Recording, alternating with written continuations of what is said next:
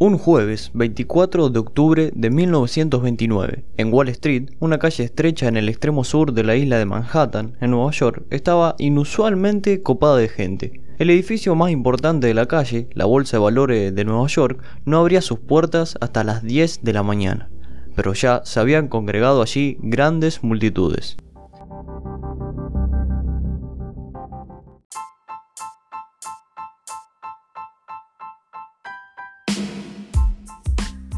¿Cómo están? Muy buenos días, muy buenas tardes, buenas noches, donde sea que nos estén escuchando. Estamos acá otra vez en Moral Adolescente, otro nuevo lunes. Y en este caso nos toca hablar de la crisis de 1930, la Gran Depresión.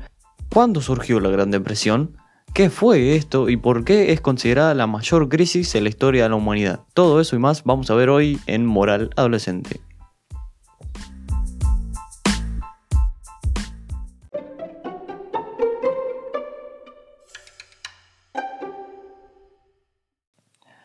La crisis de 1929 fue una gran caída de la bolsa de Wall Street en Estados Unidos, que rápidamente se extendió a casi todos los países del mundo. Podemos definir como el comienzo de la crisis a una serie de días que fueron llamados los días negros en la cual la bolsa de valores tuvo una caída de hasta más del 7%. Estos días ocurrieron el jueves 24 de octubre, el lunes y el martes 28 y 29 de octubre respectivamente. A estos días se lo conoció como jueves negro, lunes negro y martes negro. Estos días precipitaron la expansión del pánico y el comienzo de consecuencias sin precedente a lo largo de Estados Unidos y el mundo.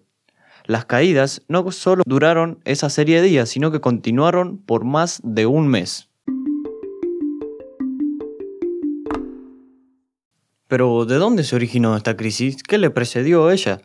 Antes de esta crisis, casualmente Estados Unidos estaba en una época de apogeo en su mejor década, que fue la década de los felices 20, la cual se inició a partir de 1922 y se inicia con un intenso crecimiento industrial y aparente prosperidad esto se caracterizó por el impulso de los sectores industriales como la automotriz, la industria química, el petróleo, la industria eléctrica, etc. Y además la aplicación de nuevos métodos de producción de las compañías.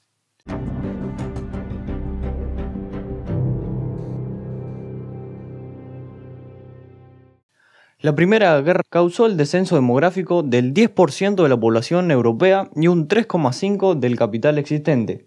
Europa se empezó a financiar con deuda pública, la cual multiplicó por 6 la que ya tenía, generando una presión inflacionaria. Las reparaciones económicas luego de esta Primera Guerra Mundial, sobre todo en Alemania, costaron un alto coste a cada país. Por ejemplo, en Alemania, el Comité de Reparaciones en 1921 declaró que Alemania debería aportar 132 mil millones de marcos de oros, es decir, el 6% de su PBI solamente en reparaciones.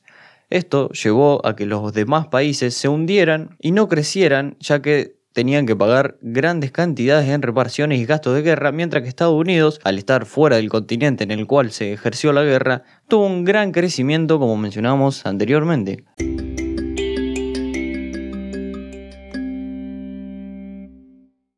Estados Unidos pasó a controlar el 42% de la actividad industrial mundial, es decir, que casi el 50% de la actividad industrial era controlada solamente por Estados Unidos. Este era el principal exportador y productor de materia prima en el mundo, junto a productos industriales y alimenticios. Europa se había endeudado tanto con este país que generó una suspensión a las compras de, estos productos en Estados Unidos, lo que provoca que Estados Unidos tenga un excedente de producción, ya que de un día para el otro Europa dejó de comprarle a Estados Unidos y Estados Unidos en su pleno auge de la producción comenzó a tener un excedente, el cual fue absorbido por el Estado, pero solo por un tiempo determinado. Entonces podemos definir así las principales causas de esta crisis como la crisis del subconsumo, que fue, como decíamos antes, que Estados Unidos tuvo una sobreproducción gracias a los nuevos métodos y el apogeo, y todo ese excedente no tenía quien vendérselo, ya que Europa, que era el principal comprador, se había desentendido totalmente de Estados Unidos, por lo tanto la demanda de productos descendió drásticamente. También se generó una burbuja bursátil. Bien, hablando de burbuja bursátil, ¿qué es este término? ¿Por qué se le dice burbuja bursátil? ¿Y qué pasó para que se genere esto? Bien, vamos a explicar lo que es una burbuja económica, que una burbuja económica es una situación en la que se produce un incremento desmedido y descontrolado del precio de un bien separándose de su valor razonable. Esto se genera principalmente en las bolsas por el tema de la especulación, es decir, cuando empiezan a especular por demás, se infla el precio en comparación al valor real y este se dispara. Muchos mercados son susceptibles a soportar una burbuja. Como sabrán, hubo una gran burbuja financiera también en Estados Unidos con los bienes inmuebles y actualmente se dice que hay una gran burbuja con productos tecnológicos y todo el sistema de, de Bitcoin. La burbuja económica se caracteriza por una suba de precios prolongada y sin freno, y además existe la creencia de que la situación no cambiará por parte de los inversores y la cotización se elevará de forma indefinida.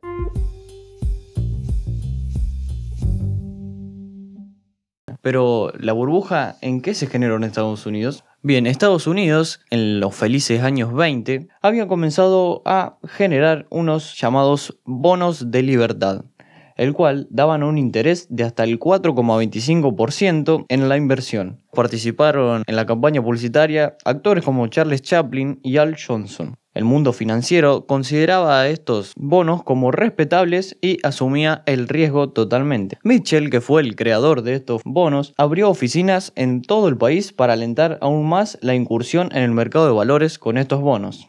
Mientras solo se trató para el ciudadano medio de invertir sus economías, la especulación siguió dentro de ciertos límites más o menos razonables, pero transcurrió el tiempo y los estadounidenses empezaron a operar en la bolsa con dinero prestado. Es decir, que estos bonos anteriormente, en 1920, se consideraban que invertían solo la gente que estaba capacitada, pero gracias a estos bonos que daban un gran interés a un riesgo muy poco, comenzaron a invertir toda la gente como mencionábamos anteriormente, en 1920 estaban en pleno apogeo, se generaba una especulación de que todo iba a ir bien y nunca iba a cambiar la situación. El problema comenzó cuando empezaron a comprar acciones con dinero prestado, es decir, que no compraban acciones con dinero suyo, sino que pedían prestado. Por ejemplo, una acción de 100 dólares nominales podía obtenerse solo por 10, mientras el resto, llamado excedente, o sea, los 90 dólares, se pagaba a crédito.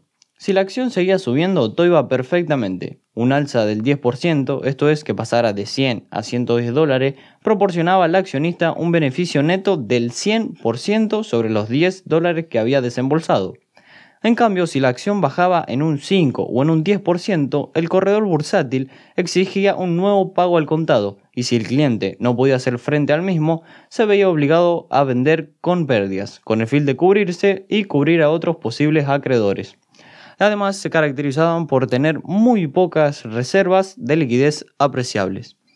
Y así, poco a poco, se fue generando una burbuja económica en Estados Unidos, la cual en 1929, con los anteriores mencionados martes, jueves y lunes negro, estalló completamente llevando a la decadencia a Estados Unidos y varios países del mundo.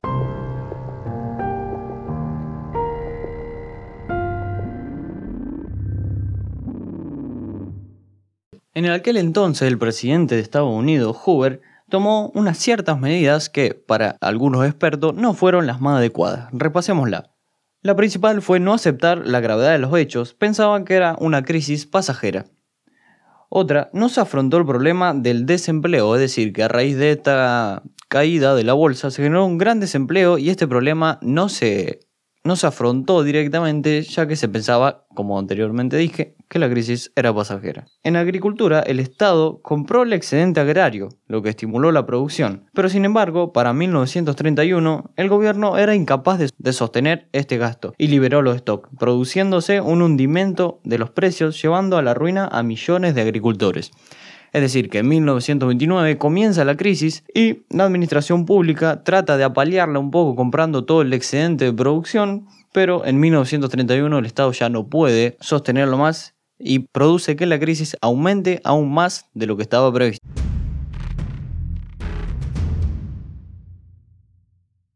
Pero ¿tan grave fue esta crisis? Vamos a ver un poco las consecuencias de esta crisis. La depresión fue la peor crisis de la historia estadounidense, la cual duró tres años y medios, hasta 1932. El PBI había disminuido un 27% y la producción industrial un 50%. La inversión ni siquiera alcanzaba para el mantenimiento de las instalaciones existentes. La crisis tuvo graves consecuencias, principalmente en el sector financiero, que hacia 1929 habían quebrado 40 bancos y en 1931 eran más de 2.000. Además, se paralizó la inversión, la producción cayó a la mitad, como dije anteriormente, y cerca de 100.000 empresas cerraron sus puertas. También hubo una gran crisis industrial, ya que en 1932 había 12 millones de desempleados en Estados Unidos, lo que constituía un 25% de la población. Además, los agricultores tuvieron una de las caídas de precios más grandes de la historia. A principios de 1931, los países más afectados fueron los exportadores de materias primas, los cuales decidieron abandonar el patrón oro hasta el cual se regían todos los países o la gran mayoría en su época. Hubo un gran descenso de los precios de las materias primas y los países periféricos tuvieron una gran pérdida de reservas y la depreciación del tipo de cambio.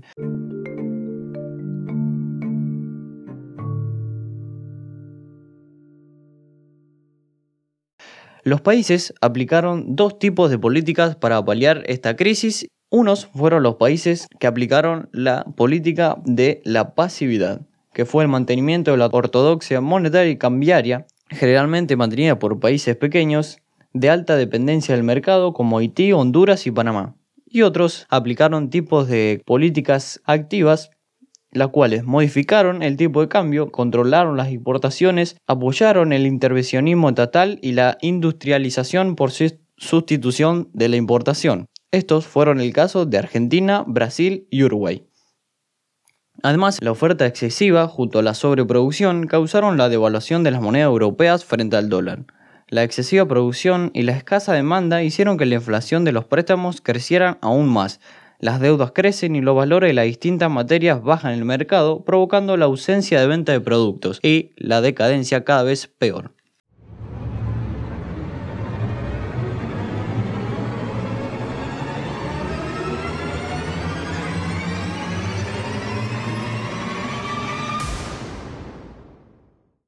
Y bien, a raíz de esta consecuencia, en Alemania se produce la llegada de Hitler. Hablemos un poco de esto. Hacia 1933, la economía alemana no había superado aún el impacto negativo de la política económica implementada. Dependía principalmente de los préstamos estadounidenses. Pero luego, con la caída de los valores en Estados Unidos, en Alemania se generó más desempleo, la caída del Producto Interno Bruto y el colapso del sistema bancario. La mala situación social y el temor al avance del comunismo llevó a la gente a apoyar a la idea y el sistema de Hitler. Explicando un poco más cómo llegó Hitler al poder, veremos que el nazismo se caracterizaba por un ultranacionalismo totalitarista y expansionista, anticomunismo, antiliberalismo y antisemitismo, por la idea de supremacía racial. Se caracterizó por un alto grado de intervención estatal y un control totalitario de la sociedad. La recuperación alemana comenzó en 1933 con la creación de empleos y una serie de decisiones fiscales con el objetivo de favorecer a las grandes empresas. El gasto militar subió del 3% del PBI en 1933 al 23% en 1939. El sector estatal apoyó la disminución del papel de la economía de mercado por las regulaciones impuestas. Y así fue como Alemania prosperó luego de esta crisis con la llegada de Hitler al poder. Increíble cómo se relaciona todo en historia. Una crisis después de la Primera Guerra Mundial lleva a la Segunda Guerra Mundial, que fue causada por este señor Adolf Hitler. También surge una de las políticas económicas más presentes hoy en día, que es el keynesianismo. Keynes publicó The General Theory of Employment, Interest and Money en 1936, luego de que pasara esta crisis. Tras el fracaso del sistema económico clásico, su idea clave reside en la intervención del Estado en la economía para compensar los desajustes del mercado. El reequilibrio entre oferta y demanda debía provenir de un aumento de la demanda y no tanto de la disminución de oferta. Por ello, el Estado debía estimular la inversión y el empleo, recurriendo al déficit público. Ello incluía también la inversión directa en obra pública y en sectores con mayor impacto sobre empleo y demanda. Pero entonces, si la crisis fue tan mala, ¿cómo surgió Estados Unidos otra vez de ella y volvió a ser potencia? Bueno, después de los errores, como comentamos anteriormente, de la presidencia de Hoover, asumió el presidente Roosevelt, el cual llevó a cabo un plan denominado el New Deal, el cual tuvo varias medidas, entre ellas financieras, agrícolas, industriales y sociales. Vamos a ver cada una de ellas. En las medidas financieras se concentró principalmente en ayudar a los bancos mediante una participación de su capital y la devaluación del dólar con el objetivo de crear inflación que a su vez estimule la economía. Si no entendés lo que es estimular la economía, por qué la inflación va a estimular la economía, no te olvides que tenemos un capítulo en el cual explicamos todos los conceptos básicos para entender economía. El capítulo número 2, si mal no recuerdo, no te olvides de ir a verlo para saber un poco más sobre economía. Seguimos con las medidas agrícolas. Estimuló el descenso de la producción, pagando a los agricultores una indemnización por dejar de producir. El objetivo era que los precios aumentaran, ya que como bien sabemos de la ley de oferta y demanda, si hay menos oferta va a haber más demanda y los precios van a subir, cosa que se buscaba en esta época. En las medidas industriales se promovió el aumento de los salarios y la disminución de las horas de trabajo. Además, se llevaron a cabo grandes inversiones en obras públicas. Se promovió las medidas de protección social que aseguran el poder adquisitivo de la población con el objetivo de que aumente el consumo. Estas fueron las medidas aplicadas por parte de Estados Unidos, pero otros países que también estaban gravemente hundidos en la crisis, como Reino Unido, Francia, también tomaron ciertas medidas.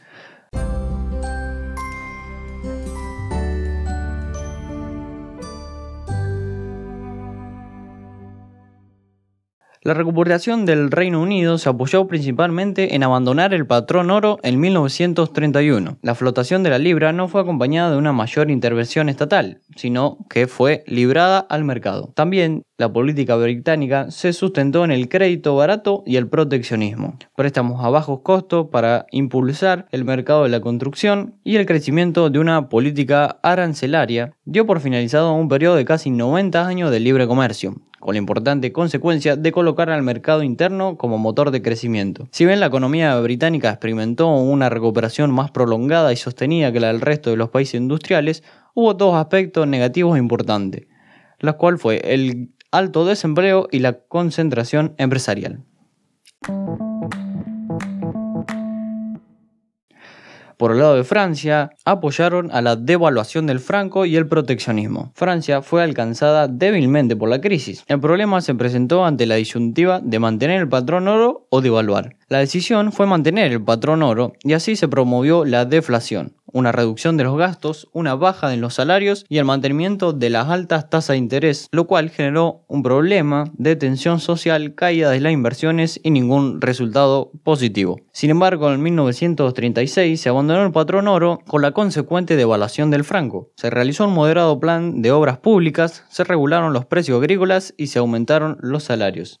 Estas medidas relanzaron la inflación y a principios de 1939 la economía francesa pareció despegar, pero luego, con la entrada a la guerra y la ocupación por parte de Alemania, cambió el rumbo de la historia de Francia.